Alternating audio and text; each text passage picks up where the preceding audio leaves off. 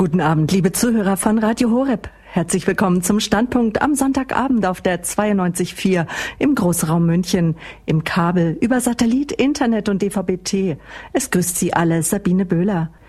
Jeder von uns kennt die Schöpfungsgeschichte aus dem ersten Buch Mose, der Genesis. Darin ist zu lesen, nachdem Gott die Erde, das Licht, das Wasser, das Land, die Tiere schuf, machte er den Menschen. Es heißt im ersten Kapitel der Genesis, Vers 26 und 27, dann sprach Gott, lasst uns Menschen machen als unser Abbild, uns ähnlich. Sie sollen herrschen über die Fische des Meeres, über die Vögel des Himmels, über das Vieh, über die ganze Erde und über alle Kriechtiere auf dem Land. Gott schuf also den Menschen als sein Abbild, als Abbild Gottes schuf er ihn, als Mann und Frau schuf er sie. Doch, liebe Zuhörer, wer sind wir Menschen? Was macht uns aus? Was prägt uns? Darüber wollen wir uns mit Ihnen in der nächsten Stunde Gedanken machen. Das christliche Menschenbild. Wer ist das eigentlich, der Mensch? Und wir hören dazu einen Vortrag von Hans-Peter Röttlin. Viele Menschen, gerade auch Jugendliche und junge Erwachsene, sie leiden unter Ängsten, fehlendem Lebenssingen, ja, jungen Menschen fehlt der Mut, eine Ausbildung zu machen, einen Job zu meistern. Lieber sind sie arbeitslos, so könnte man meinen. Oder ihnen fehlt der Antrieb, sich eine Ausbildungsstelle zu suchen, denn die Gefahr ist groß, hinterher ja doch arbeitslos zu sein. Viele Jugendliche fühlen sich wertlos, ausgelöst oftmals auch durch das Fehlen eines gesunden Elternhauses, also einer gesunden Familienstruktur.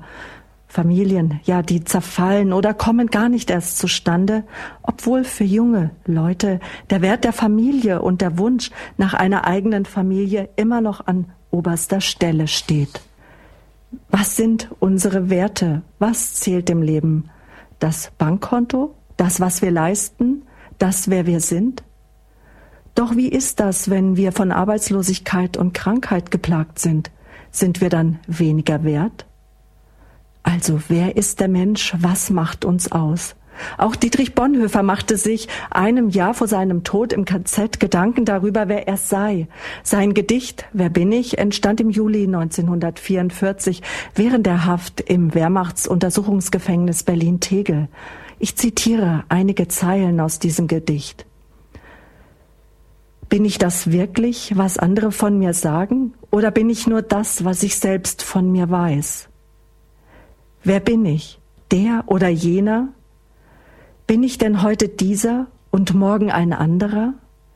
Bin ich beides zugleich? Vor Menschen ein Heuchler, vor mir selbst ein verächtlicher, wehleidiger Schwächling? Soweit einige Zeilen aus dem Gedicht von Bonhoeffer Wer bin ich?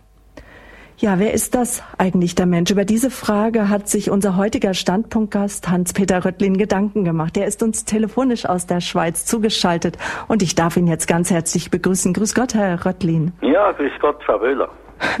Vielleicht ist Hans Röttlin dem ein oder anderen Radio Horeb Hörer bekannt vom Wochenkommentar am Samstagnachmittag mit seinem Schweizer Dialekt. Er ist Jahrgang 41 und geboren in Zürich. Herr Röttlin studierte Philosophie an der belgischen katholischen Universität Löwen und katholische Theologie in Kur.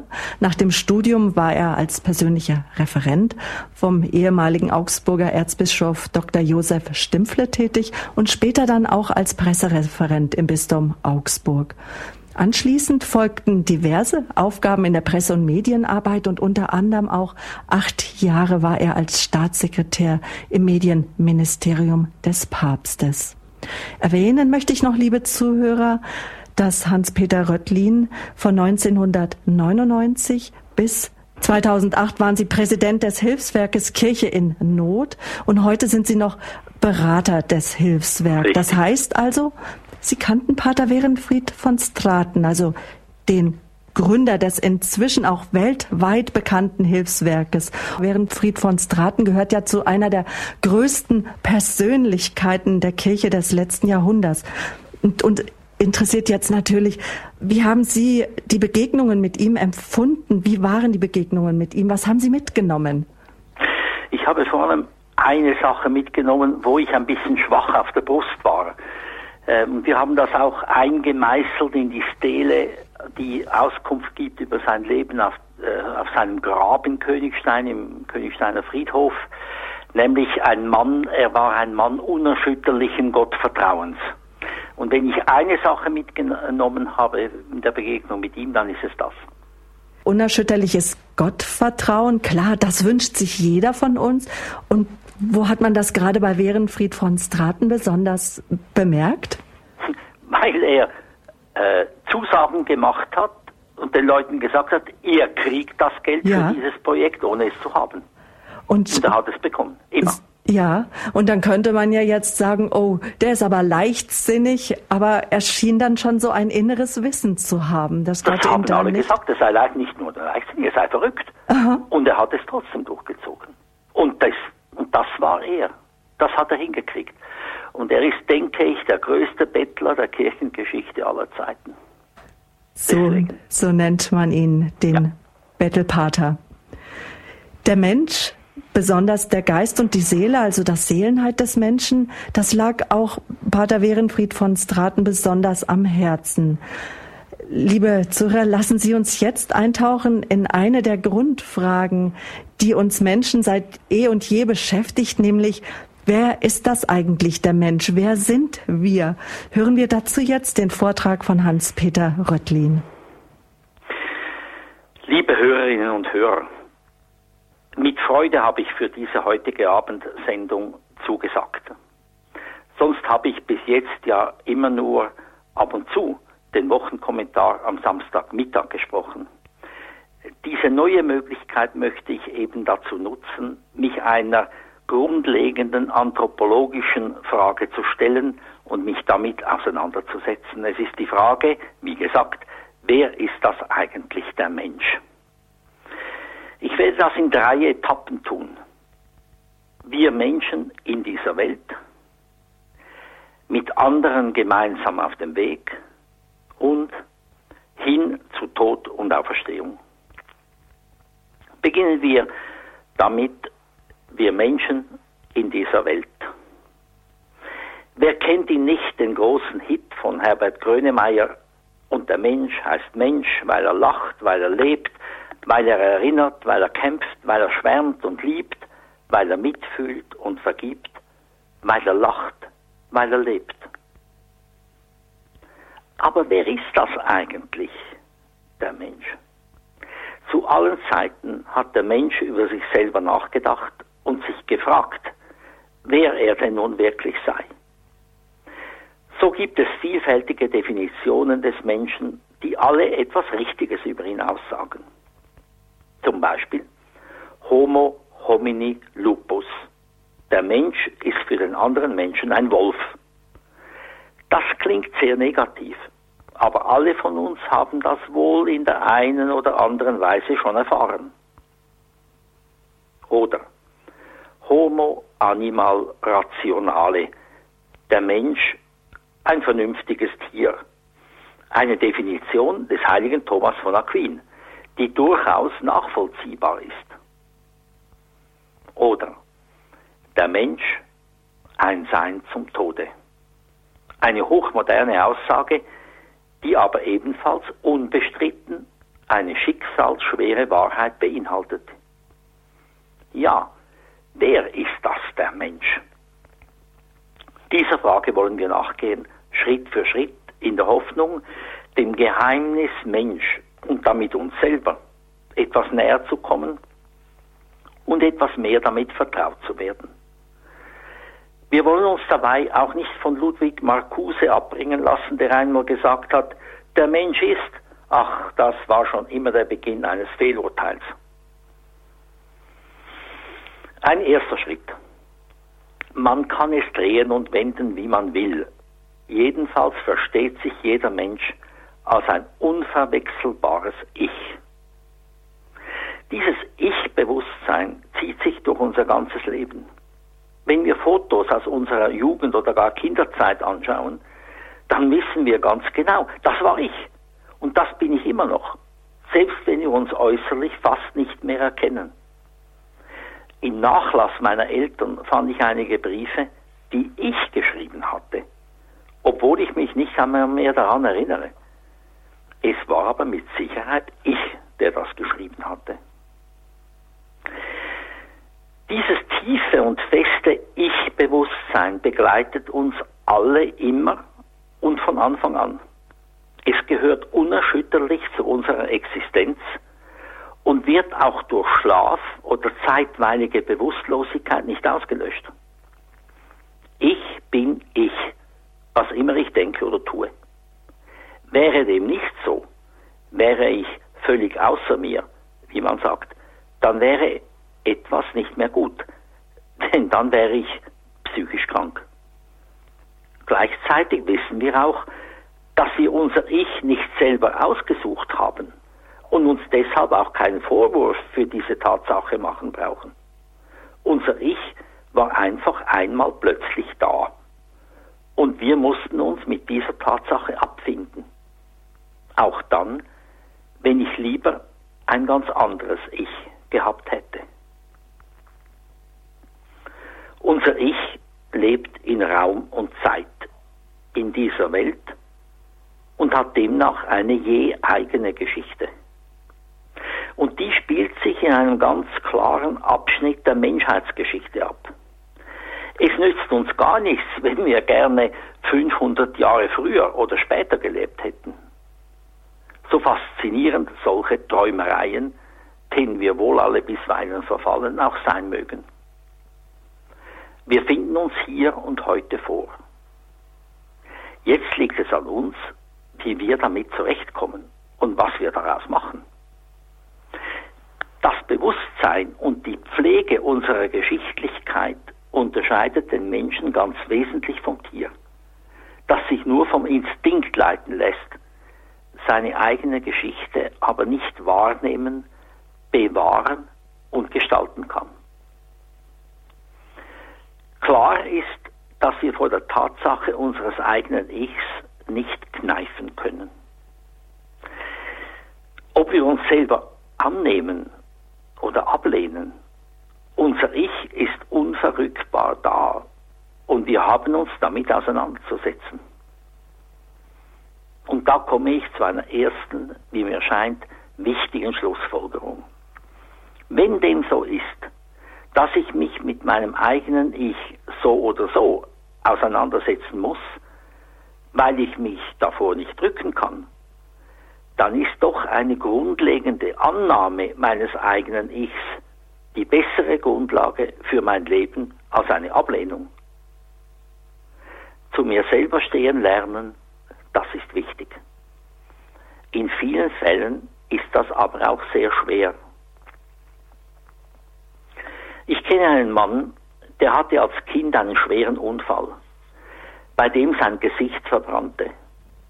Noch heute ist er ganz entstellt. Furchtbar. Dieser Mann ist sehr intelligent, beruflich tüchtig und durchaus lebensfroh, obwohl er nicht aus seiner Haut heraus kann und sein im Gesicht entstelltes Ich immer mit sich herumträgt. Er ist für mich ein Beispiel eines Menschen, der trotz allem zu sich selber Ja gesagt hat und sein Leben meistert. Für die Gestaltung meines Lebens und für die Freude daran ist die Annahme meines Ichs, meiner so und nicht anders gearteten Person von grundlegender Bedeutung. Es ist oft der entscheidende Rettungsanker vor einer drohenden Depression, oder aus einer Depression heraus. Was aber, wenn ich ehrlicherweise zugeben muss, dass ich schwerwiegende Fehler gemacht oder in wichtigen Momenten meines Lebens versagt habe? Ich habe einmal in meinem Leben sicher gegen mein Gewissen gehandelt. Ein schwerer Fehler, den ich bis auf den heutigen Tag bereue. Das war vor vielen Jahren. Ein mir sehr nahestehendes junges Ehepaar hatte mich extra im Ausland besucht und wollte mit mir dringend sprechen. Ich hatte aber eine Verpflichtung, die ich in dem Moment für wichtiger hielt. Es kam nicht mehr zum Gespräch. Ein paar Monate später erfuhr ich, dass sich die beiden scheiden ließen. Ich setzte alle Hebel in Bewegung, das noch zu verhindern. zu spät. Ich habe jahrelang an meiner damaligen Fehlentscheidung keine Zeit für sie gehabt zu haben, gelitten. Schließlich aber war es für mich sehr wichtig, mir jenes Fehlverhalten auch selber zu verzeihen. Mit der Auflage allerdings, dass so etwas nie mehr passieren durfte. Ich weiß heute nicht, wie viele Leute davon profitiert haben, dass ich damals etwas gelernt hatte. Aber sicher ist, dass es sehr viele Menschen sind. Und ich selber auch. Wo steckt eigentlich der Kern meines Ichs? Die Griechen meinten im Zwerchfell. Heute sagt man oft im Gehirn. Oder vielleicht doch eher im Herzen. So oder so. Ein eigenartiges Erlebnis hat mich in diesem Zusammenhang stark beeindruckt. Rund 25 Jahre lang habe ich 12 bis 15-jährigen Schülern Religionsunterricht gegeben in den Schweizer Städten Zürich und Bern und dann auch in Rom. In dem Alter sind die Schüler ja so richtig nett, voll in der Pubertät. Trotzdem habe ich aber den Dreh mit ihnen eigentlich immer gefunden. Und heute noch habe ich mit vielen ehemaligen Schülern wertvolle und wichtige Kontakte. Einmal hat unser schon älterer, weiser Schulleiter in Rom einen Schüler erwischt, der massiv geflucht hatte. Er stellte ihn zur Rede und erklärte ihm, dass dies nicht der Stil unserer Schule sei. Die Antwort des Schülers, ach, das ist mir einfach so rausgerutscht. Darauf der Schulleiter, siehst du, das ist wie mit einem Karren, der an eine Mauer knallt. Dann fällt eben das heraus, was er enthält. Blumen, Früchte oder eben Müll. Bei dir war es Müll. Darum ist es höchste Zeit, dass du in deinem Herzen Ordnung machst, dass dir das das nächste Mal so etwas nicht nochmal passiert. Ein ganz großer, der zeitlebens zu seinem Ich gestanden ist und von der Bedeutung seines eigenen Auftrags überzeugt war, ist der am 31. Januar 2003, kurz nach seinem 90. Geburtstag, verstorbene Pater Wernfried van Straten, liebevoll Speckpater genannt. Wir haben eben über ihn gesprochen. Er ist bestimmt eine der herausragendsten katholischen Persönlichkeiten des letzten Jahrhunderts, ein Seelsorger mit Herz und wohl auch mit seinem Millionenhut eben der größte Bettler der Kirchengeschichte aller Zeiten. Ich durfte in seinen letzten drei Lebensjahren sehr eng mit ihm zusammenarbeiten und viel von ihm lernen. Er hat mir seit Jahren sein Vertrauen zur Leitung seines Hilfswerkes Kirche in Not, Ostpriesterhilfe, uneingeschränkt geschenkt. Darauf blicke ich in großer Dankbarkeit zurück. Viele seiner markanten Worte klingen mir noch in den Ohren. Drei davon möchte ich Ihnen hier weitergeben. Erstens. Das Charisma, das Gott mir verliehen hat, um andere zu Nächstenliebe und Hilfsbereitschaft anzuregen, wird mir vor dem Richterstuhl Gottes kaum von Nutzen sein, weil ich selbst dadurch nicht besser werde. Denn ich bin nicht das Licht, sondern nur der Leuchter der das Licht tragen soll, damit andere den Weg zu Gott finden. Das zweite Zitat. Gott hat mir eine schwere Aufgabe gegeben und vor meinen Schwächen und Sünden beide Augen zugedrückt. Er hat mich öfters vor unüberwindliche Schwierigkeiten gestellt und sie dann selber gelöst. Er hat dem Fürsten der Finsternis eine große Macht gegeben, aber nicht geduldet, dass er unser Werk zerstört. Er hat mir viel genommen und noch mehr gegeben. Und jedes Mal, wenn ich eigensinnig, dumm oder aufsässig, wehrlos oder hilflos war, hat er erwiesen, dass er selbst unser Werk leitet. Und das dritte Zitat. Zum Glück habe ich ein freundliches Gesicht, ein gutes Herz und leider auch einen schlechten Charakter. Aber ich habe mich niemals geschämt zu betteln.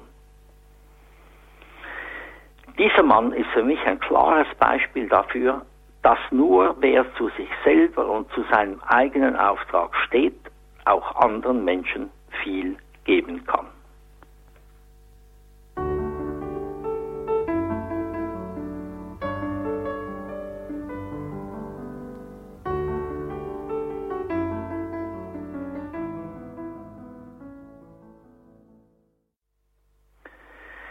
Zweitens, mit anderen gemeinsam auf dem Weg. Nun wollen wir einer zweiten Grundgegebenheit unserer Existenz auf die Spur kommen. Dass unser Ich nämlich nicht einfach allein in dieser Welt lebt, sondern dass wir unausweichlich von Anfang an und unser ganzes Leben lang immer auch gemeinsam mit anderen Menschen auf dem Weg sind. Jeder von uns verdankt sein Leben zwei Menschen, einer Frau und einem Mann, dem Vater und der Mutter. Das stimmt auch noch bei der künstlichen Befruchtung. Und ob es uns passt oder nicht, jeder von uns war die ersten Monate, ja Jahre, ohne Hilfe anderer Menschen nicht lebensfähig. Viel mehr als jedes Tier ist der Mensch noch lange nach seiner Geburt von anderen Artgenossen abhängig und auf sie angewiesen.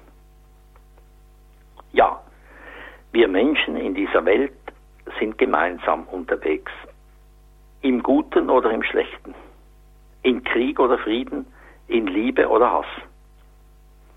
Mit anderen unterwegs sein, das gehört zu unserer Existenz, wie mein Ich-Sein dazugehört. Daran führt kein Weg vorbei.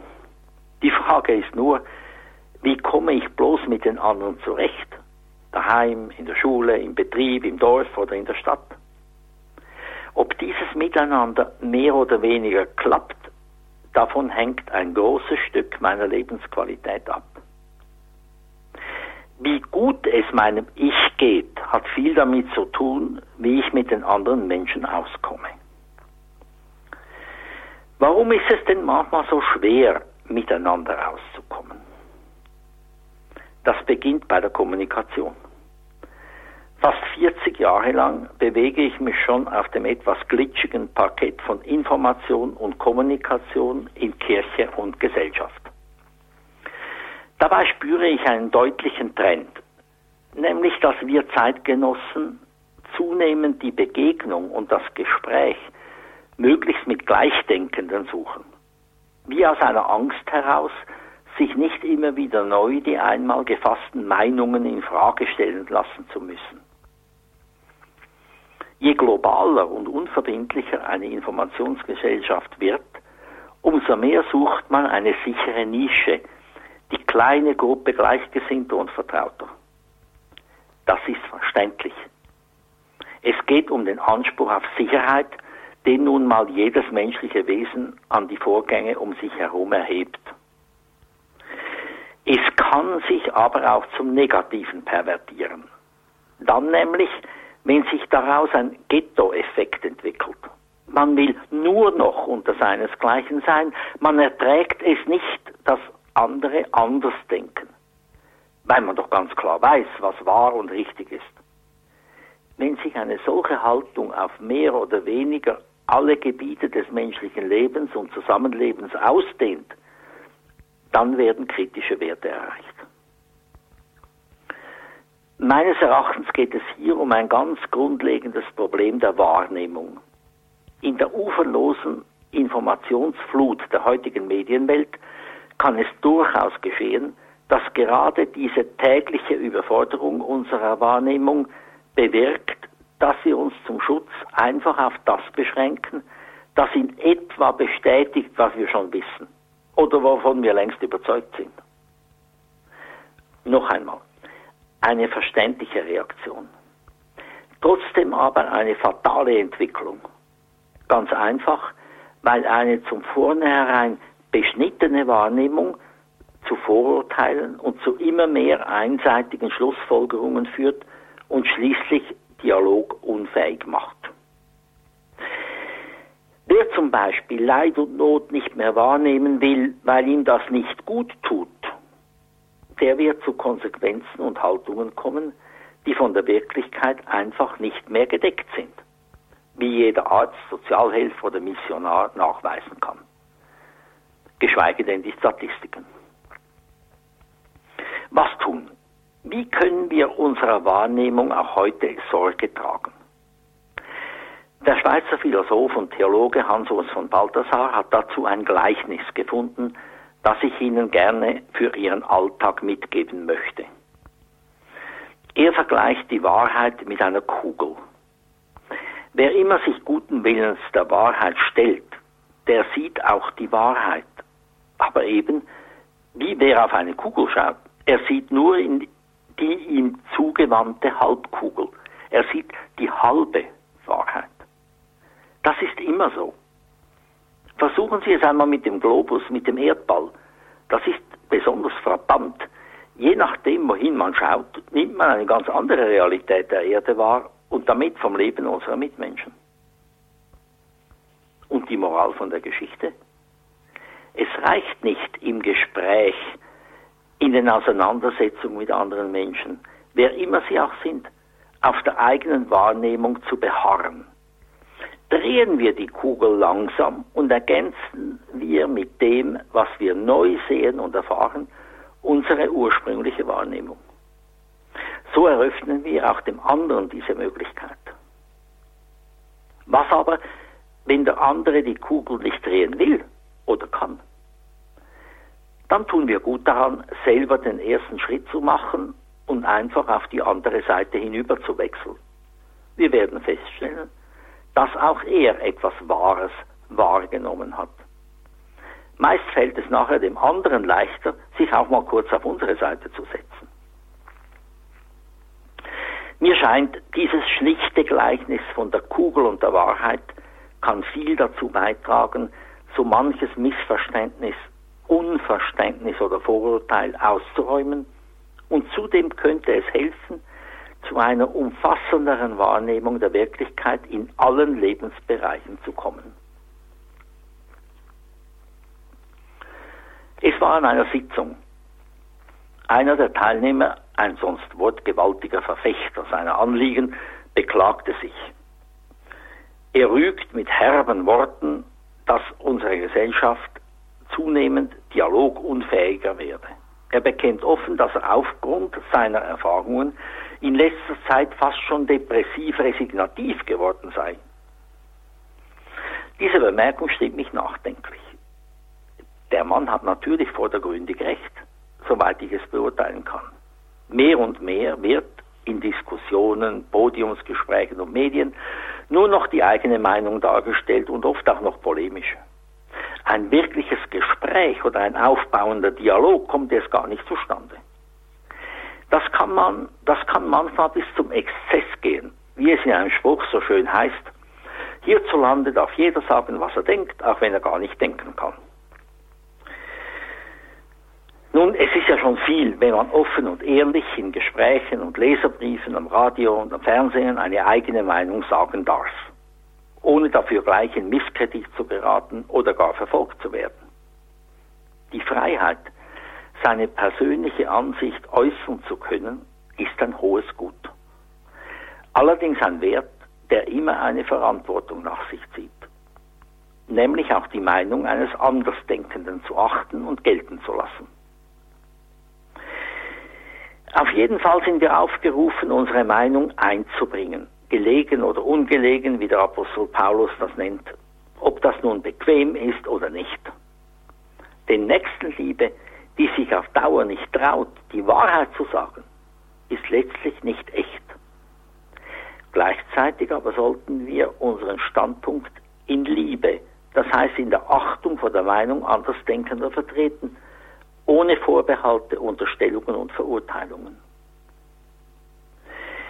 Man könnte hier eine ganze Abhandlung anschließen zur Frage, was macht uns wirklich dialogfähig und was verhindert ein Gespräch.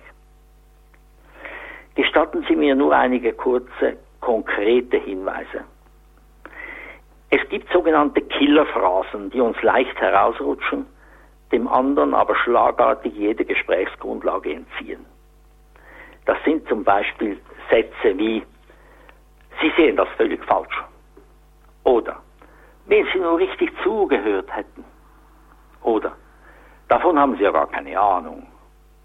Oder da könnte ja jeder kommen. Oder das war schon immer so. Umgekehrt gibt es Bemerkungen, die signalisieren, dass ich ehrlich bereit bin, den anderen anzuhören. Zum Beispiel Sätze wie, habe ich Ihr Anliegen recht verstanden, wenn ich es so zusammenfasse?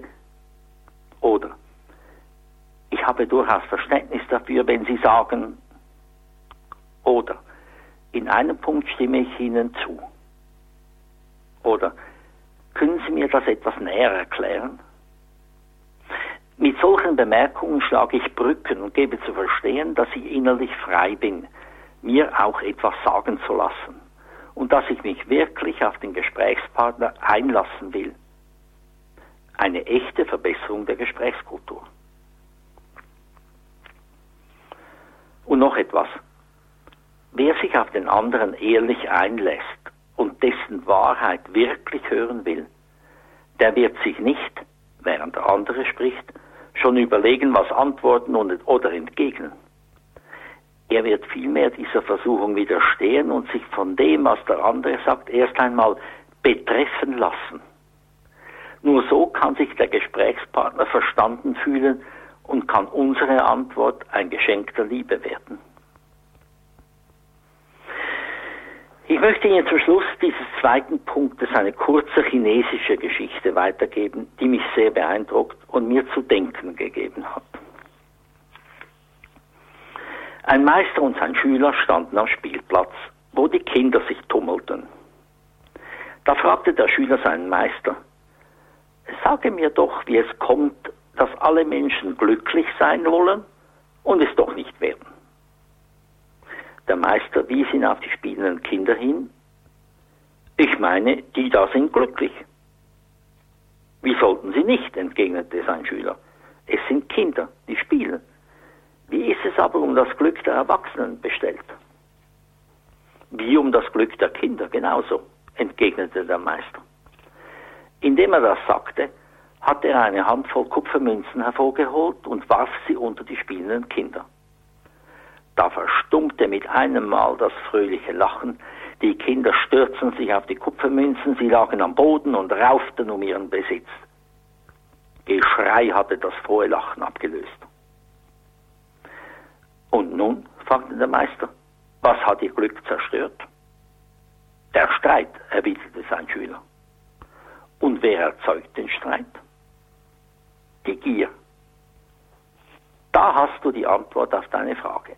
Alle Menschen erfüllt die Sehnsucht nach Glück, aber die Gier in ihnen, es zu erjagen, bringt sie gerade um das, was sie so sehnlichst wünschen.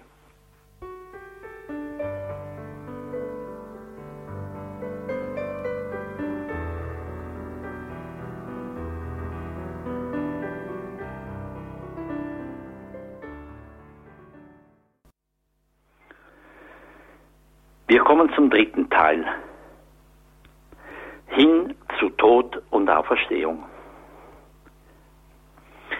Was aber bringen uns all diese Überlegungen letztlich, wenn wir zu unserem eigenen Ich in dieser Welt hier und jetzt stehen und eine gute Beziehung zu anderen Menschen finden? Dabei aber doch wissen, dass jederzeit das Damoklesschwert unseres unweigerlichen Todes über uns schwebt? Da gibt es kein Entkommen. Unser Ich ist ein Sein zum Tode. Das erleben wir jeden Tag. Wir brauchen nur die Zeitung aufschlagen oder die Nachrichten hören. Das gibt übrigens auch dem Song von Herbert Grönemeyer eine besondere Tiefe. Nach jeder Strophe singt er Du fehlst. Gemeint ist seine damals gerade verstorbene Frau, an der er sehr hing dass wir einmal sterben. Das ist die einzige todsichere Aussage, die wir über unsere eigene Zukunft machen können. Ist angesichts eines, eines solchen Schicksals nicht Trauer, Mutlosigkeit, ja Verzweiflung angesagt? Wenn wir uns bei der Definition des Menschen auf die drei Dimensionen Ich in dieser Welt mit anderen Menschen beschränken und darin verharren, dann weiß ich auch keinen Ausweg. Dann können wir nur den Schlussfolgerungen von Philosophen wie Jean-Paul Sartre und Albert Camus oder des Schriftstellers Franz Kafka zustimmen, die den Menschen als ein etwas zwischen zwei Nichts vor der Geburt und nach der Geburt, nach dem Tod, oder gar als ein Ekel bestimmen. Hier schlägt die christliche Botschaft wie eine Bombe ein und setzt machtvolle und trostreiche Zeichen. Nein, nicht der Tod hat das letzte Wort in unserem Leben, sondern Gott, der Liebe ist. Nicht die Worte des Propheten Kohelet, Windhauch, Windhauch, das ist alles Windhauch, also die Vergänglichkeit, steht am Ende unseres Lebens, sondern die Auferstehung, wie sie uns Jesus Christus vorgelebt hat. Tod und Auferstehung Jesu, Ostern, das ist der Knackpunkt unseres Glaubens und Lebens. Das ist die Hoffnung schlechthin. Das ist es, was Sinn macht und das Ganze in ein völlig neues Licht rückt. Unser Ich in dieser Welt, unterwegs mit anderen Menschen, hat ein Gegenüber. Wir stehen vor Gott. Wir kommen von dort und gehen dorthin. Davon kann uns auch der Tod nicht abhalten. Die unerschütterliche Tatsache, dass sich unser Leben vor Gott abspielt, verändert sozusagen als vierte Dimension unserer Existenz auch die anderen drei Dimensionen radikal. Ich bin nun nicht mehr einfach eine Person, ein Ich, das sich plötzlich zufällig vorfindet und nun schauen muss, wie es überlebt. Ich bin ein Geschöpf Gottes, als sein Ebenbild geschaffen, das eine von ihm verliehene Würde besitzt und ein Recht auf Leben hat. Und auch meine Geschichte in Raum und Zeit bekommt eine ganz neue Dimension, wenn ich sie mit Einbezug Gottes betrachte. Klar, mein Leben bleibt die Geschichte einer Vielzahl von Fakten. Diese sind gleichsam die Bausteine meines Lebens. Und täglich kommen neue dazu. Wie aber sehe und deute ich diese Bausteine, diese unzähligen Ereignisse und Begegnungen in meinem bisherigen Leben? Ist das alles nur ein einziges Chaos ohne Sinn und Ziel? Was geschehen ist, das ist geschehen. Wie ich die Geschichte meines Lebens aber deute, das hängt von mir selber ab. Jetzt und auch in Zukunft. Mir ist beim näheren Hinsehen auf mein eigenes Leben aufgefallen, dass sich da irgendwie ein roter Faden durchzieht, der all den Fakten meiner Vergangenheit einen Sinn gibt. Ohne meinen Entscheid als 13-Jähriger in der katholischen Jugendarbeit mitzuwirken, der mich damals viel kostete, wäre ich vielleicht nie ein engagierter Christ geworden. Und ohne all meine Berufserfahrungen hätte ich dieses Referat wohl kaum halten können. Und was ist mit allem Leid und Kreuz in meinem Leben? Dem kommt, so sehe ich es heute, die eigentliche Schlüsselrolle meiner Geschichte zu. Auch wenn man das manchmal erst im Nachhinein erkennt. Ja, es gibt diesen roten Faden, dieses, diesen geheimnisvollen Plan Gottes, der unser Leben durchzieht auch wenn er meinen freien Willen respektiert und achtet. Wer glaubt, hat mit seinem eigenen Tod weder ein Ende mit Schrecken, noch ein Schrecken ohne Ende zu befürchten. Wir fallen in die Arme unseres barmherzigen Vaters im Himmel. Dementsprechend ändert sich auch radikal die Sicht, dass wir mit anderen Menschen unterwegs sind. Die anderen Menschen sind nicht mehr nur einfach andere Ichs, die mit mir in Konkurrenz stehen, sondern alle sind wir Geschwister, weil wir einen gemeinsamen Vater haben. Die Grenze meiner Würde und meiner Freiheit ist die Freiheit und Würde des anderen, die mir vollen Respekt abverlangen. Die goldene Regel kommt zum Tragen. Tue dem anderen nichts, was du nicht möchtest, dass man es dir antut.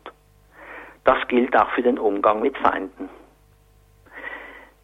Wer das Fenster für das Pfeil Gott öffnet, wie heute die PC-Generation sagt, der entdeckt in der Beziehung mit den anderen ganz neue Werte.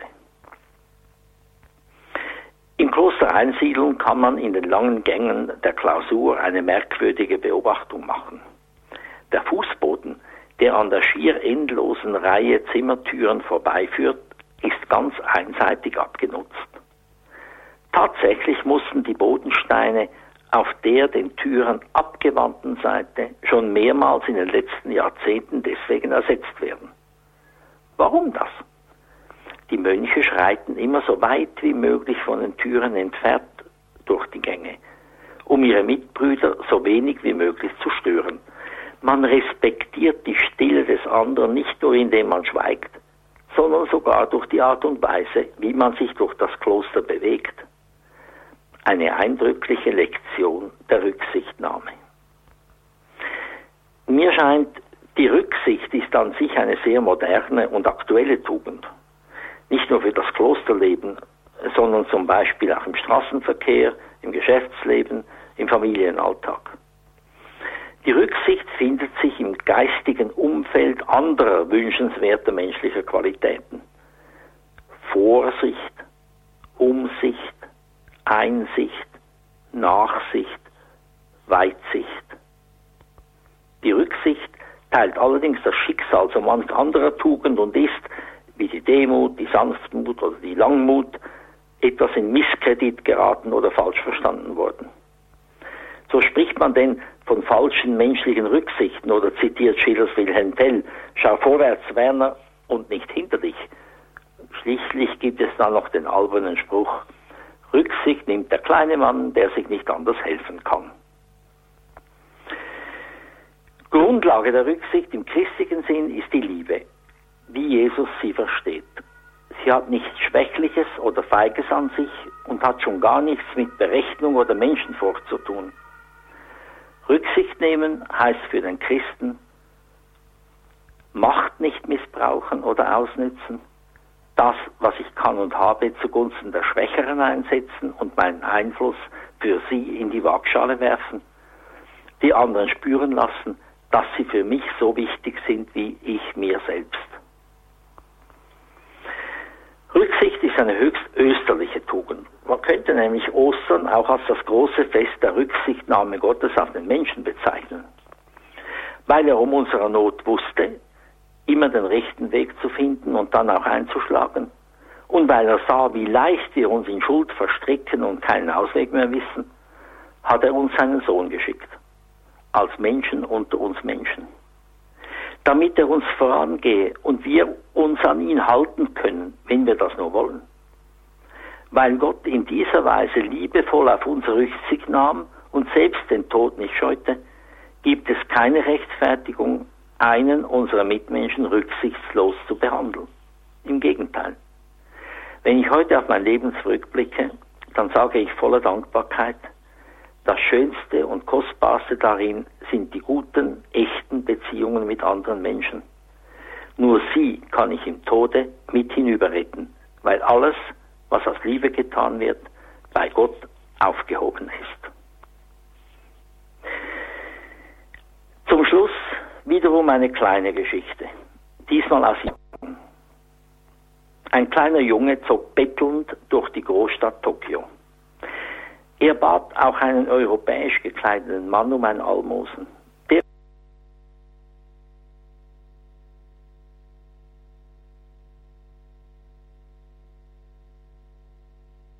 heißt im Namen von Johannes 3, Vers 16 da.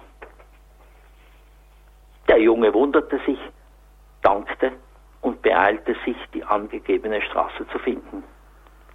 Auf dem Weg wiederholte er ständig, Johannes 3, Vers 16, um es ja nicht zu vergessen. Und alles klappte. Die Leute im Haus Nummer 4 waren freundlich und er bekam seit Tagen wieder einmal ein reichliches warmes Essen vorgesetzt. Überglücklich verabschiedete er sich und rannte vor Begeisterung auf die Straße, wo ihn ein Auto erfasste und schwer verletzte. Im Krankenhaus taten sie alles, ihn zu retten. Im Fieber sagte er immer wieder laut vor sich hin, Johannes 3, Vers 16. Da niemand den Namen des Jungen kannte, schrieben sie kurzerhand über sein Bett als Namen Johannes 3, Vers 16. Wie die Geschichte schließlich ausgegangen ist, weiß ich nicht. Aber ich weiß, was bei Johannes 3, Vers 16 steht. Nämlich, denn Gott hat die Welt so sehr geliebt, dass er seinen einzigen Sohn hingab, damit jeder, der an ihn glaubt, nicht zugrunde geht, sondern das ewige Leben hat. Das ist auch mein Wunsch für Sie, liebe Hörerinnen und Hörer, und vielen Dank für Ihre Aufmerksamkeit.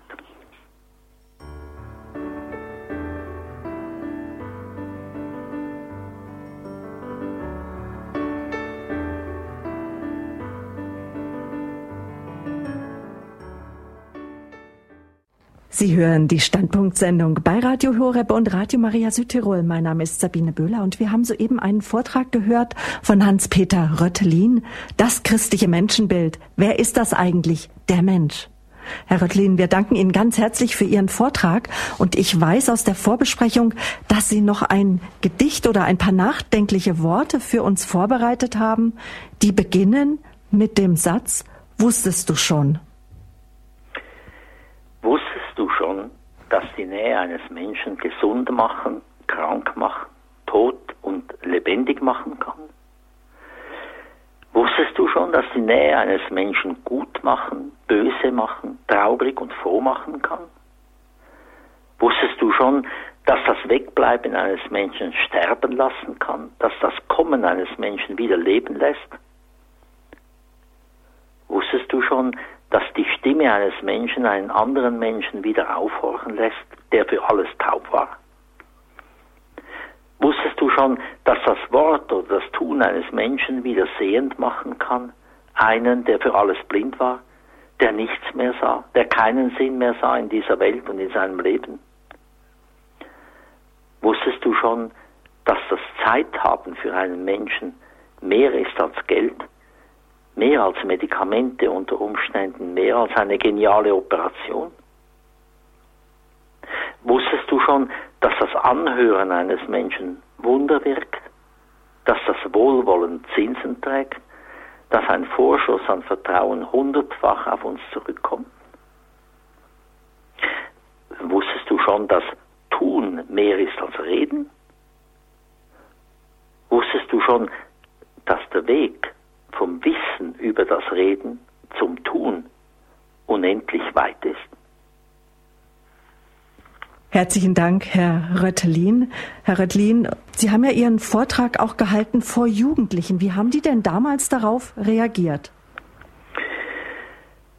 Ja, das war eine interessante Sache, weil die, es waren 150 Jugendliche im Ökumenischen Lebenszentrum in Ottmaring bei Augsburg vereint und im Vorfeld wollten, haben sie mich angegangen und gesagt, wir würden dich gerne hören, äh, weil äh, wir möchten etwas sehr Konkretes wissen und zwar etwas, was uns betrifft. Und äh, wir kennen dich, du hast sicher eine Idee. Und ja, okay. Und ich habe dann mit ihnen gesprochen, mit zwei Leuten von denen. Und wir haben das an, abgesprochen. Ich habe ihm gesagt, ja, also wenn schon, dann möchte ich über das sprechen, was wirklich jeden angeht, nämlich wer wir eigentlich selber sind. Und ich muss sagen, das ist eingeschlagen wie eine Bombe. Also ich habe dreiviertel Stunde etwa wie jetzt heute gesprochen. Mhm.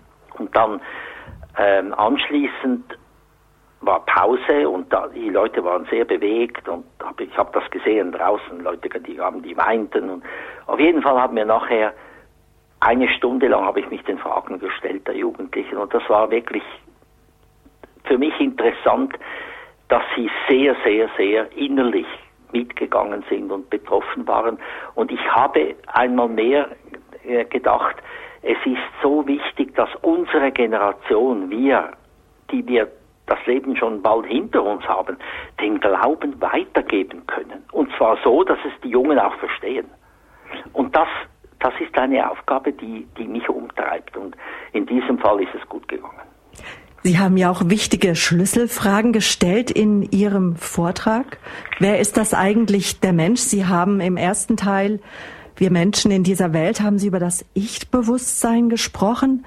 Nämlich, Sie haben auch dazu ermutigt, zu sich selbst zu stehen. Sie haben auch von einem eigenen Fehler gesprochen, den Sie persönlich gemacht haben und damit sicherlich den Jugendlichen auch ein gutes Beispiel gegeben, denn jeder von uns macht Fehler und wir wissen, dass Gott aus krummen Wegen Gerades machen kann, dass er auch aus unseren Fehlern etwas macht. Dann haben Sie auch über die innere Ordnung gesprochen. Da war das Beispiel dann mit der Schubkarre. Ja, was haben wir denn in unserer Schubkarre? Eher Müll oder Blumen? Sie haben kurz auch Worte von Werenfried von Straten, dem Begründer von Kirche in Not, erzählt, mit dem Sie auch mehrere Jahre noch verbringen konnten vor seinem Tod. Er hat nämlich unter anderem gesagt, ich bin ein Leuchter, ich bin der Leuchter und Jesus, er ist das Licht und ich bin dazu da, um anderen den Weg, ja, zu leuchten, zu Gott. Also über das Dienen haben Sie auch ein Stück weit gesprochen. Dann war so der zweite Teil in Ihrem Vortrag, da ging es ja darum, mit anderem, anderen gemeinsam auf dem Weg zu sein. Und das ist ja so ein Knackpunkt in dem Leben von jedem von uns. Wir sind mit anderen Menschen auf dem Weg, gucken in das Leben von anderen Menschen und auch von uns. Und da haben Sie so das Beispiel von der Kugel benannt, nämlich, dass wir ja nur auf eine Seite oft von der Kugel schauen und dass wir Mut haben sollen, vielleicht eine Kugel umzudrehen, also Mut zu haben, wenn uns jemand etwas erzählt, wenn wir von einer Situation erfahren, vielleicht auch hinter die Worte zu schauen oder zu hinterfragen, was wir da ja gehört haben. Dann haben Sie noch auch über Tod und Auferstehung gesprochen und so die Frage gestellt, ja, was ist denn das Letzte in unserem Leben? Ist das tatsächlich der Tod? Nein, Sie sind zu dem Schluss gekommen, es ist Gott, es ist die Liebe, ja. Und dann, es gibt ja so einen Spruch, tue den anderen nichts, was du selber nicht willst, was man dir auch tue. Auch daran haben Sie erinnert und an die Tugend der Rücksicht. Herr Röttlin, Sie haben davon gesprochen, dass Sie selbst mal einen Fehler gemacht haben und dass Sie sich da verzeihen mussten. Was Sie sicherlich wissen aus eigener Erfahrung und auch von dem, was andere Menschen Ihnen erzählen, dass es uns ungemein schwerfällt, uns zu verzeihen und auch anderen Menschen etwas zu vergeben und nachzulassen, dass es immer wieder in uns hochkommt und in uns möllert, wie man das so leger sagen könnte. Wie sind Sie da für sich selber oder wie können wir da immer wieder hinkommen, dass uns ja auch uns jedem von uns verziehen wird? Ja, ich denke, was hilfreich ist, wenn man halt den Glauben hat an Gott, und weiß, dass er größer ist als mein Herz und dass er äh, zu mir Ja sagt, auch wenn ich zu mir Nein sage. Das kann sehr, sehr hilfreich sein. Mhm. Ich habe aber immer wieder gesehen, und das ist das, was ich eben sagen möchte mhm. für unsere Generation, wir sollten den jungen Menschen helfen, dass sie zu diesem Glauben kommen.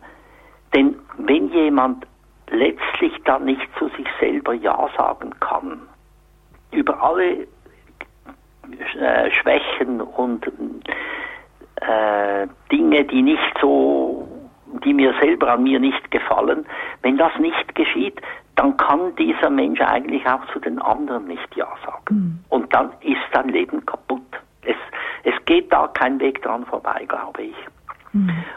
Aber was uns helfen kann, diesen Schritt wirklich zu tun, ist, wenn wir zum Glauben kommen, und das hat Jesus uns zugesagt, er ist größer als unser Herz, er nimmt uns an, auch wenn wir uns nicht mehr annehmen.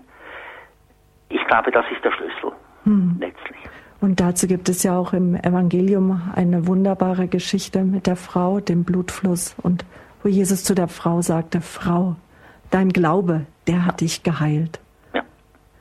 ja. Herr Feldmann aus Kassel ist unser erster Gast heute Abend im Standpunkt. Guten Abend. Gott, mir geht es um Folgendes. Was mir noch dabei auffällt, das Spezifische des christlichen Menschenbildes ist meiner Überzeugung nach das Bewusstsein, Gott hat mich von Anfang an gewollt, wir wissen ja, im Buch der Weisheit steht ja, Gott hat alles aus Liebe erschaffen, dieser Vers, das Kapitel 11 so bis Kapitel 12 rüber, in allem ist Gottes Geist und so.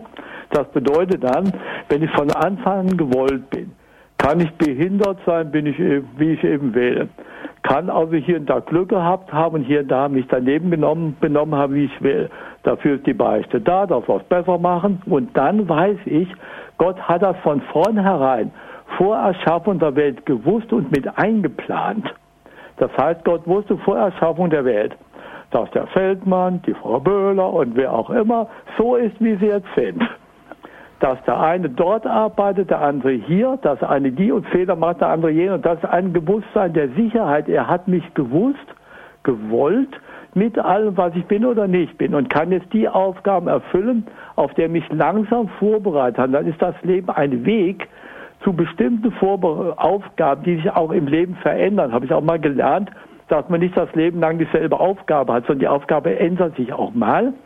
Ich habe jetzt andere Aufgaben als mhm. vor Jahrzehnten noch zum Beispiel und weiß, die sind von Gott so vorbereitet und so eingefädelt. Und wenn das ganze Leben, wie ich jetzt mal gehört habe von einem Pfarrer, ein Bild ist, eine Art Bild, in dem wir ein kleines Stück, ein kleiner Ausschnitt sind, dann weiß ich, dass zum Beispiel meine Umgebung zu diesem Bildausschnitt gehört dass die Menschen, zu denen ich Kontakt habe, zu diesem Bildausschnitt gehört. Zu dem Bildausschnitt gehört eben auch zum Beispiel bei Radio Horeb kräftig zu lernen oder bei anderen guten Radiostationen, KTV und Radio Maria zum Beispiel.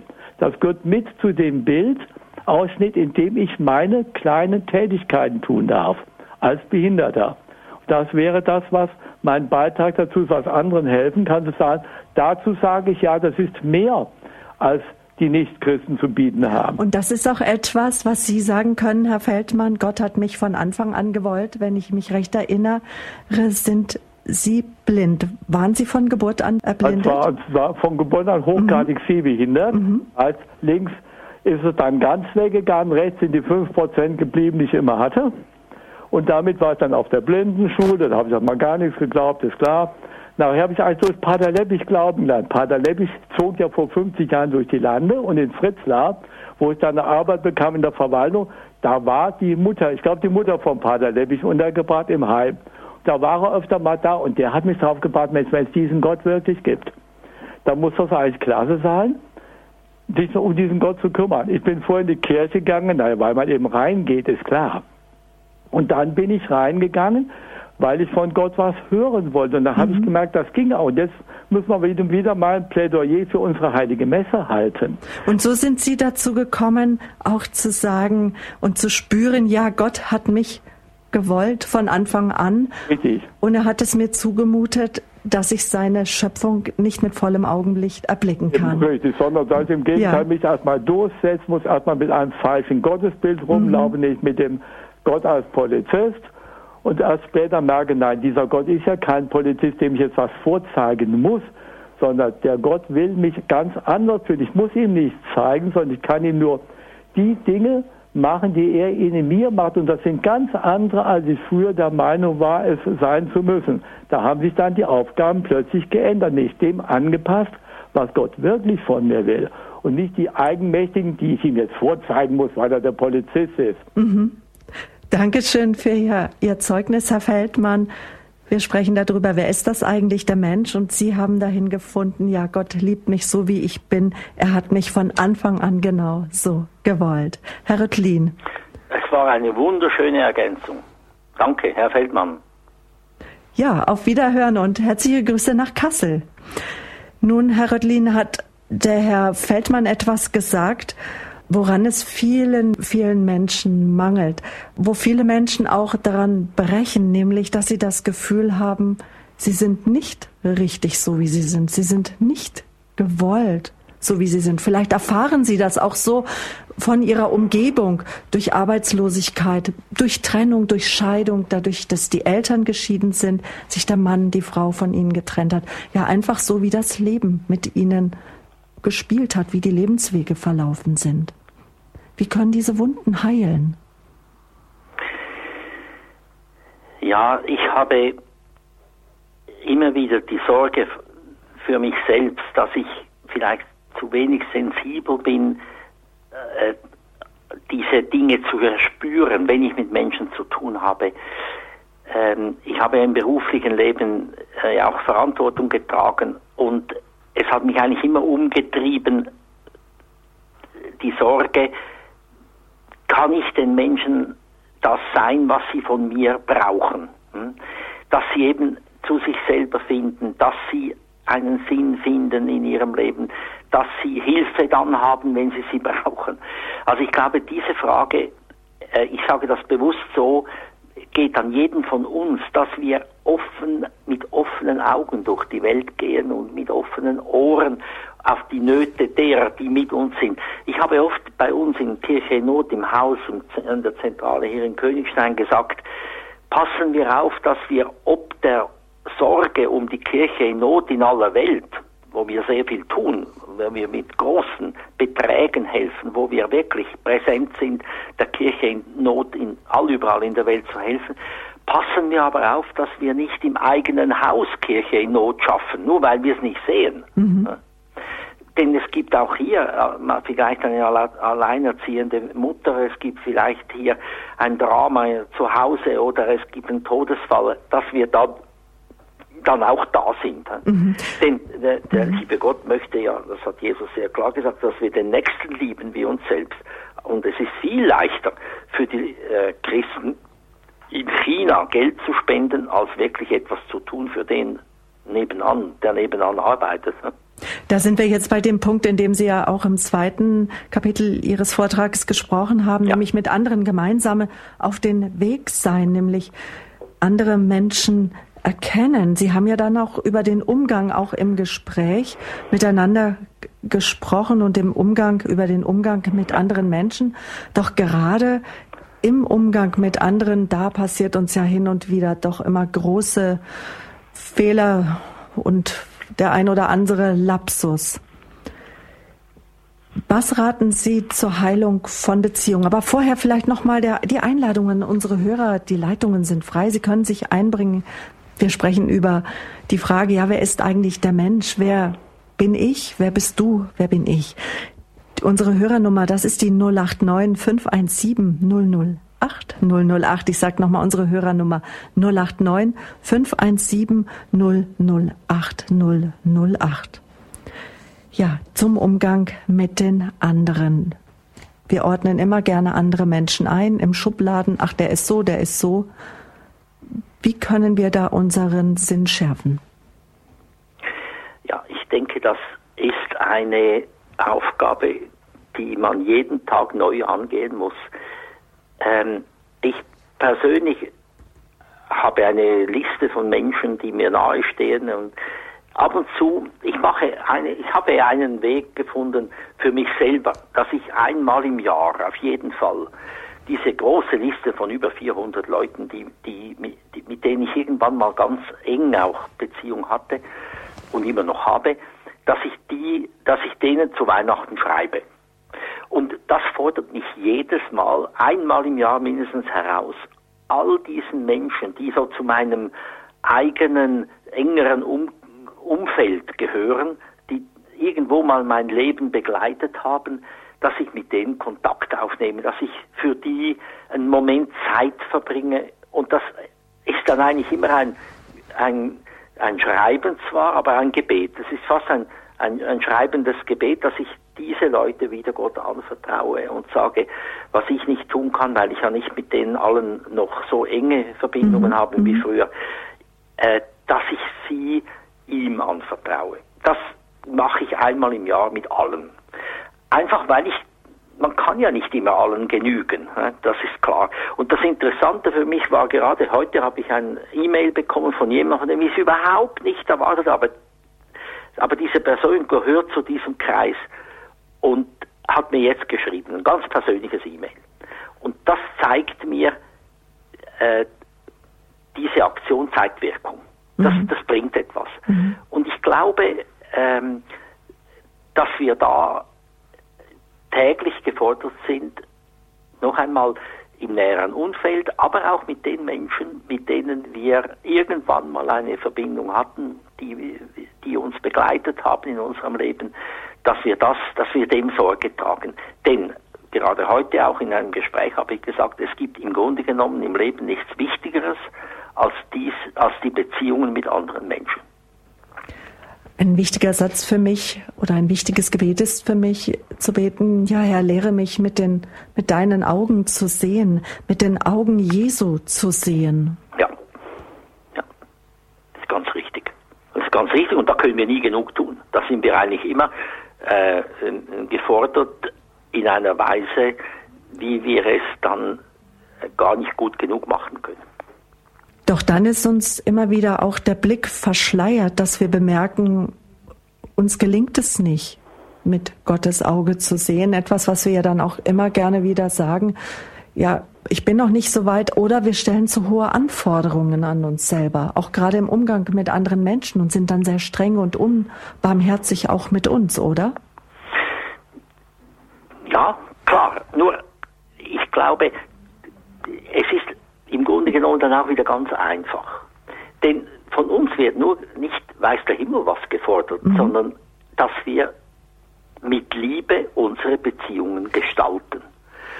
Und das ist eigentlich eine hochkreative Arbeit. Das ist nicht eine Sache, die wir im Griff haben und die wir gar nicht im Griff haben können.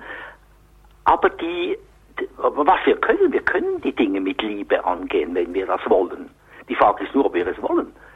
Und dass wir uns nicht von unserer schlechten Laune, weil wir schlecht geschlafen haben, äh, daran hindern und daran gehindert werden, es zu tun. Mhm. Äh, ich war, ich bin jetzt emeritierter Präsident, aber ich erinnere mich, diese neun Jahre, die ich äh, jeden Tag ins Büro gegangen bin, das muss ich heute nicht mehr. Und ich, ich genieße das, dass ich das nicht mehr tun muss.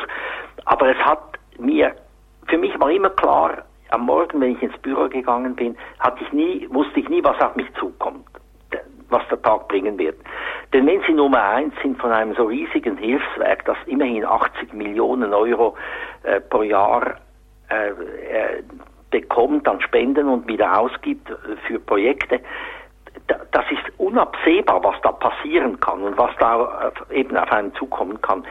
Ich habe mir immer nur gesagt, was du tun musst, Hans-Peter, ist nur eines, du gehst jetzt da in dein Büro und wer immer dir begegnet, wer immer dir anruft, wer immer dir schreibt, du musst ihn eigentlich nur mit Liebe begegnen. Das mhm. ist das Wichtigste. Mhm. Und dann wirst du verstehen, was du machen musst. Dankeschön. Wir haben eine weitere Hörerin, die ich jetzt herzlich begrüßen darf. Guten Abend. Ja, guten Abend. Guten Abend. Sie ja, sind jetzt Abend. live auf Sendung. Ja, ähm, herzlichen Dank, äh, Herr Pfarrer Röthlin. ich bin nicht Pfarrer, ich bin ein ganz einfacher, äh, ich bin zwar Theologe, aber nicht Pfarrer. Ach, dann ebenso, ja. Ja, ja. Also ich hätte da mal so ein ganz grundsätzliches Problem. Und zwar, ich bin mein Leben lang katholisch und gläubig und habe auch so viel Gott erfahren, so umwerfende Sachen. Und, und wenn man nun mit Krebs zu tun hat, und äh, so ins Auge der Sache sieht. Äh, man weiß nicht, wie lange man noch leben wird. Und, und äh, das ist so schwierig. Sie haben das auch angeschnitten. Wir gehen zu Gott, aber das nun so wirklich so zu verinnerlichen und, und so tausendprozentig daran zu glauben, dass man eben nicht verzweifelt, dass man eben zu Gott geht und, und dass man äh, so gelassen, ein bisschen gelassener sein kann. Das fehlt eben. Und vielleicht könnten Sie mir da auch noch ein paar Worte dazu sagen. Das ist so schwer, ist das. Ja, also ich, da muss ich Ihnen wirklich sagen, erstens einmal, ich danke Ihnen sehr, dass Sie das auch offen in die Sendung so hineintragen. Und ich glaube, Sie sprechen dafür viele andere Menschen, die leiden, die schwer haben, die irgendwo sich auch mit dem Tod jetzt auseinandersetzen müssen. Und ich sage Ihnen auch offen, also das hat mich jetzt sehr betroffen gemacht, dass Sie das so schön, dass Sie das so, so stark gesagt haben. Ich bin noch nicht so weit. Ich habe diese Situation noch nicht, aber ich denke oft daran, dass es morgen oder übermorgen oder wann immer auch, auch an mich herankommt. Und ich glaube, es gibt nur eines, dass man einfach weiß, dass Gott dass wir nicht ins Nichts hineinfallen, sondern dass wir in seine Hände fallen. Das möchte ich mhm. Ihnen eigentlich sagen. Ja. Davon bin ich fest überzeugt, was ich auch gesagt habe ja, in meinem ja. Vortrag. Sie sind nicht allein. Egal was rundherum passiert, letztlich fallen Sie in seine Hände. Und das ist das, was wir als Christen sagen können und was wir glauben dürfen und warum ich eben auch als überzeugter Christ heute gesprochen habe. Ja. Das, ich möchte Ihnen aber auch noch etwas sagen. Ich werde für Sie beten. Können Danke. sich auf mich verlassen, weil das äh, verbindet uns heute. Hm? Danke. Heute. Okay. Ja. Alles Gute für Sie, Gottes reichen Segen. Schön, dass wir über die Hörerfamilie von Radio Horeb miteinander verbunden sind. Ja, das ist so eine Frage, mit der sich sicherlich viele Menschen, die dem Tod unmittelbar ins Auge blicken, beschäftigen. Wer bin ich eigentlich und wo gehe ich jetzt hin? Und das ist auch eine Frage, die Jugendliche beschäftigen, wenn sie in die Zukunft blicken. Ja, wo gehe ich hin? Wo geht mein Leben hin? Und ich habe vorhin, als ich in die Sendung eingeführt habe, habe ich darüber gesprochen, dass viele Jugendliche ja wenig Wege sehen in ihrem Leben, dass ihnen Perspektiven fehlen, dass ihnen die Zuversicht fehlt und dass ihnen auch die Gewissheit fehlt, von Gott geführt zu sein, dass er mit ihnen durchs Leben geht. Und ich könnte mir vorstellen, dass viele jetzt den Vortrag gehört haben, selber für sich sagen, ja, das stimmt, ich weiß, wer ich bin, ich weiß, woher ich komme und sich gleichzeitig fragen, Herr Rüttlin, wie vermittle ich das jetzt meinen Kindern und vielleicht auch Enkelkindern? Ich glaube, es geht hier ganz einfach, äh, gerade wenn man Jugendlichen gegenübersteht, man muss keine Show abziehen, man muss sich nicht jugendlich geben, sondern was die Jungen brauchen, und das kann ich wirklich aus der Erfahrung von über 25 Jahren Religionslehrer sagen, bei den Pubertierenden, äh, dass sie authentisch ein Zeugnis geben. Also was zählt, ist nicht, sind nicht die Worte, sind nicht äh, Gags oder irgendetwas, sondern nur, was sie aus Überzeugung leben. Also das Lebenszeugnis zählt. Mhm. Und das ist, durch das Lebenszeugnis kann man es weitergeben. Schauen Sie, ich bin oft vor die Klasse getreten und habe alles, was ich eigentlich machen wollte, auf die Seite geschoben weil eine Schülerin etwas fragte, was ihr jetzt wichtig war. Ich erinnere mich an eine kleine Begebenheit, mhm. da, da, bin ich vor die Klasse gekommen, wir haben über die Freiheit gesprochen. Mhm. Ich will meine Freiheit, das ist ja so ein Thema, das die bewegt. Und da, da streckt eine Schülerin auf und sagt, Herr Röden, ich weiß nicht, ob das jetzt dazugehört, aber schauen Sie, ich bin die, ich zu Hause die Älteste und Freiheit habe ich überhaupt keine, weil ich die Älteste bin. Das ist ein, das ist so eine blöde Sache, äh, das ist ganz schlimm. Und dann habe ich gesagt, ja, ja, warum ist das so schlimm? Äh, weil ich war ganz betroffen von dieser, und dann hat sie mir das erklärt, dass sie als Älteste immer die Blöde ist zu Hause und, und so fort. Mhm. Und dann, aus lauter Hilflosigkeit habe ich dann gesagt, ja, wer ist denn sonst noch die Älteste zu Hause oder der Älteste? Und da kamen einige und die haben sich gegenseitig bestätigt, hm, mit allem, was das bedeutet. Und dann merkte ich aber, dass alle unruhig wurden und dann kam plötzlich eine, äh, und, und, und dann habe ich gefragt, ja, aber äh, Entschuldigung mal, wer ist denn zu Hause die Jüngste, wie geht's denn da? Und da kam es genau wieder so. Es war ganz schlimm und es war tragisch und furchtbar. Und ich selber war der Mittlere zu Hause, wir waren zu, drei, zu dritt. Und dann habe ich gefragt und dann haben wir, haben wir äh, darüber gesprochen. Also es war unglaublich, jeder dachte, er habe die blödeste Position. Hm? Und dann kam noch jemand, der sagte, ja, und ich bin Einz das Einzelkind, das ist ja das Allerschlimmste. Also es war, es schien, jeder hatte eine Katastrophensituation. Nur plötzlich, da das in der Klasse gesprochen wurde, besprochen wurde, hat jeder gemerkt, ja, die anderen sehen das ganz anders. Und dann haben wir am Schluss, sind wir eigentlich zur Erkenntnis gekommen und gesagt, ja, und das haben die selber dann formuliert, die Schüler, ich glaube, jeder hat es schwer, egal in welcher Position er ist, aber es kommt darauf an, was man daraus macht. Das war dann die Schlussfolgerung und das war unglaublich fruchtbar. Nur um zu sagen, wie man mit seiner eigenen Existenz eben auch lernen muss, umzugehen. Und jeder hat da seinen individuellen Weg und es ist auch gut und ja. wichtig, dass wir da uns einander auch mit Rat auch beiseite stehen. Aber oftmals bemerken wir ja gerade bei jungen Leuten auch, dass sie sich von uns abwenden, dass wir so viel Gutes wüssten und für sie parat hätten, was wir ihnen sagen könnten doch uns scheinen die rechten Worte zu fehlen oder die Leitung der Jugendlichen scheint nicht so in rechter Weise geputzt zu sein. Was könnten wir denn dazu beitragen oder wie könnten wir denn da auch äh, gute Antennen haben, wann ein guter, guter Moment ist oder was auch gute Redewendungen sind, dass wir junge Menschen erreichen, auch mit unserem Zuspruch?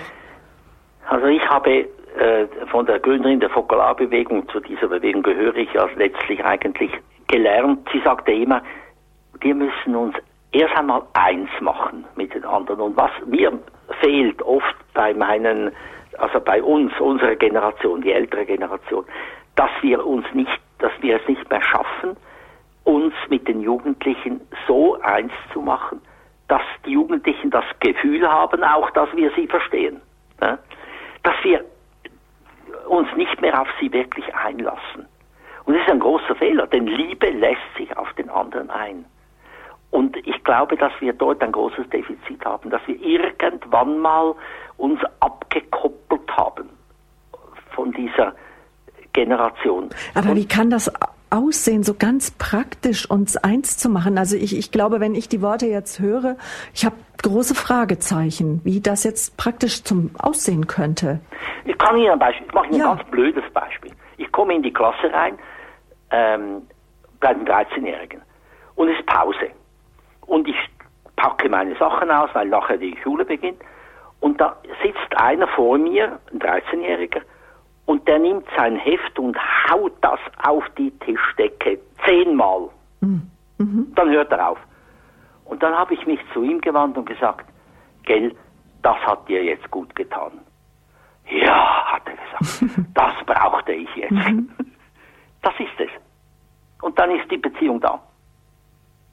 Man muss, weil der, der hatte Frust, der hatte, der, der musste, und hätte ich jetzt gesagt, was machst du denn da? Und äh, ganz schlecht, ganz schlecht.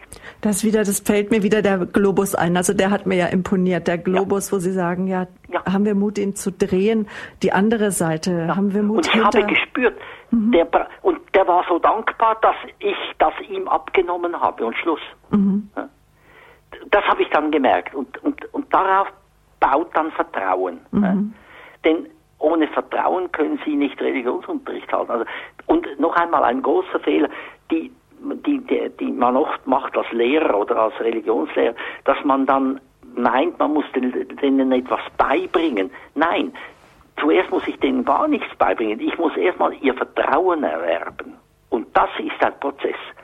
Aber wenn sie merken, dass ich zu ihnen Vertrauen habe, dann können, können sie auch zu mir Vertrauen haben. Und wenn das entsteht, dann können sie alles machen.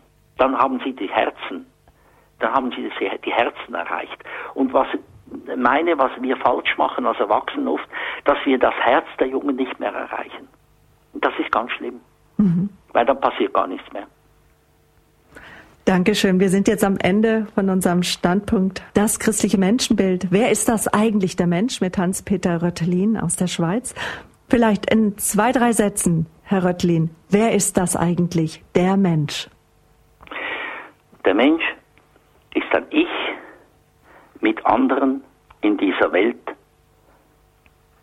vor Gott. Und letztlich hat seine Existenz einen Sinn, weil Gott uns in diese Welt gerufen hat und uns diesen Sinn dadurch gibt. Seine Liebe trägt uns und in dem Maße, wie wir lieben, antworten wir auf seine Liebe. Dankeschön, Hans-Peter Röttlin. Schöne Grüße in die Schweiz. Noch einen guten Abend für Sie. Auf Wiederhören. Ja, ich bedanke mich bei Ihnen, liebe Hörerinnen und Hörer von Radio Horeb und Radio Maria Südtirol, dass Sie dabei waren bei unserer Sendung. Wenn Sie die Sendung nochmal in voller Länge hören möchten, dann können Sie sich einen CD-Mitschnitt bestellen bei meinen Kollegen vom CD-Dienst. Meine Kollegen sind morgen, also am Montagvormittag ab 9 Uhr wieder für Sie da unter der Rufnummer 0700 7525 7520. Sie können sich die Sendung aber auch per Mausklick, wenn Sie wollen, gleich heute Abend bestellen im Internet unter www.horeb.org. Ich möchte die heutige Sendung abschließen, noch einmal mit Worten aus dem Gedicht von Bonhoeffer, Wer bin ich? Das Gedicht endet mit den Worten, ja, wer bin ich? Einsame Fragen treiben mit mir Spott. Wer ich auch bin, du kennst mich, dein bin ich, oh Gott. In diesem Sinne, dass wir alle uns bewusst darüber werden und es verinnerlichen, ja, dass wir alle Gott gehören, möchte ich mich von Ihnen verabschieden. Haben Sie noch einen guten Abend, eine erholsame Nacht. Es verabschiedet sich von Ihnen Ihre Sabine Böhler.